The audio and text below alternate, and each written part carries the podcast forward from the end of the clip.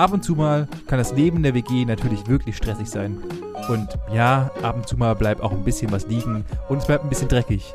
Aber ob es wirklich notwendig ist, dafür jemanden abzustechen, ich weiß ja nicht.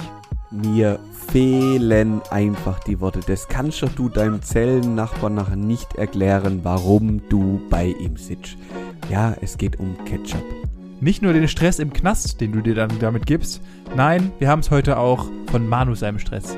Das Leben holt ihn ein.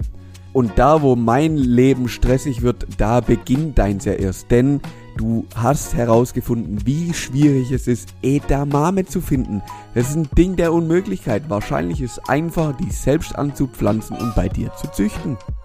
Bevor ich das mache, trete ich lieber in den Streik. Da kannst du aber drauf wetten. Nicht nur ich habe mir das die Woche überlegt, sondern auch die netten Leute von der Lufthansa. Vielleicht brauchst du einfach mal wieder ein richtiges Gütesiegel, das für gute Arbeit einfach mal einen ordentlichen Stempel draufhaut.